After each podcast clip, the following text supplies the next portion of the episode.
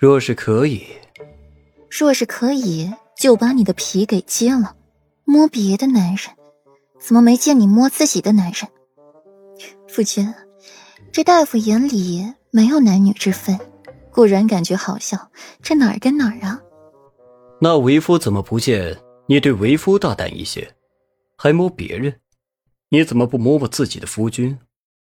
裴玉没好气道：“这小美人平时动弄她一下就得炸毛，今日摸别人倒是兴致满满的。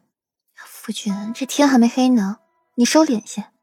你是我夫君，旁人怎么能和你比呢？”顾然讨好的笑笑。裴玉不语，心底还是有几分不痛快的。到餐桌上，霍尊看到那些菜，更是嘴巴发苦，还是面不改色的夹过吃起来，眸中划过一抹坚定的光。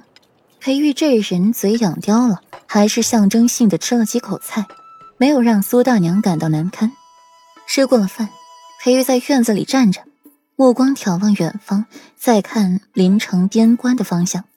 顾染用水擦过了身子，又换身衣服出来，看到裴玉一个人静静的站在院子里，背影看起来孤独寂寞，心突然刺痛一下，朝裴玉走过去，牵着裴玉的手，手指错开，与他十指相扣。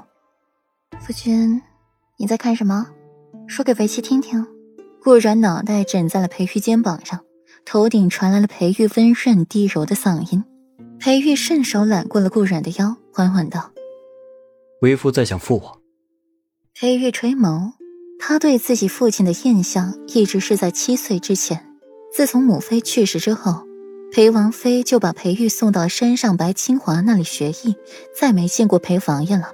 有一次，还是裴玉学成归来时，裴王爷回平城看过裴玉，随后匆匆离去。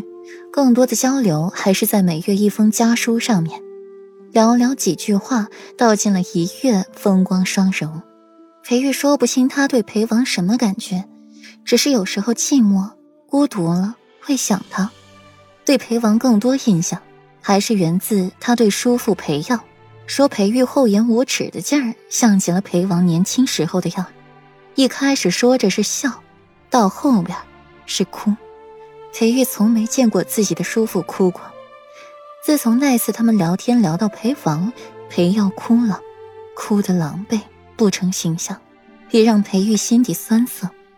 自那以后，裴玉便很少提起父王了。裴王爷，顾阮清喊出声。他这几年也听说过裴王的功勋，东巡战神，坚不可摧，里面又有多少的心酸呢？战神是实打实的功绩打出来的。可不是由旁人随便安上一个战神的称号，那他就是战神了。从一个小兵当上先锋，当上将军，主帅其中艰难，都是常人无法想象的，更别提一个人人称颂的战神了。裴玉淡淡的应一句，却也不知道该说什么了，只是愈发的抱紧了顾阮，才得了一些慰藉。顾阮乖顺的靠在了裴玉怀里，他不知道裴玉过去。他现在也做不了别的，唯一能做的就是待在他身边陪着他。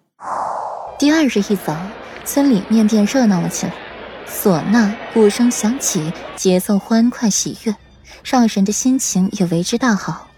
顾阮站一旁看着眼前热闹的景象，昨日郁烦的心情也散去，在一边瞧热闹。若是昨日没听苏大娘说的那些话，以霍尊爱热闹的性子。是要进去玩一下腰鼓的，只是今日怎么也提不起兴趣。尤其是今早听到了苏大娘的一句话：“粮食还有去拿去缴税，要省着点吃。”因为没有钱交纳赋税，便只能拿粮食抵押，粮食抵押出去了，吃的也就不剩什么了，所以要省这些。听得霍尊心底被针扎似的，一点儿不是滋味，真可怜。左承安感叹一句。他在锦衣玉食见过那些灾民是施粥，那也是抱着施舍高傲的态度，面对武兰长的挑衅，还拿灾民做笑语。可现在他却是提不起那份兴致了。可怜的人多了，你还能个个可怜的过来？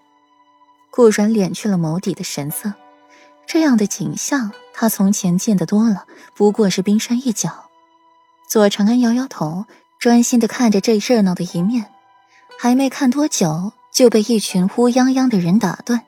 一进来，开始耍横，踢飞一个人，趾高气昂。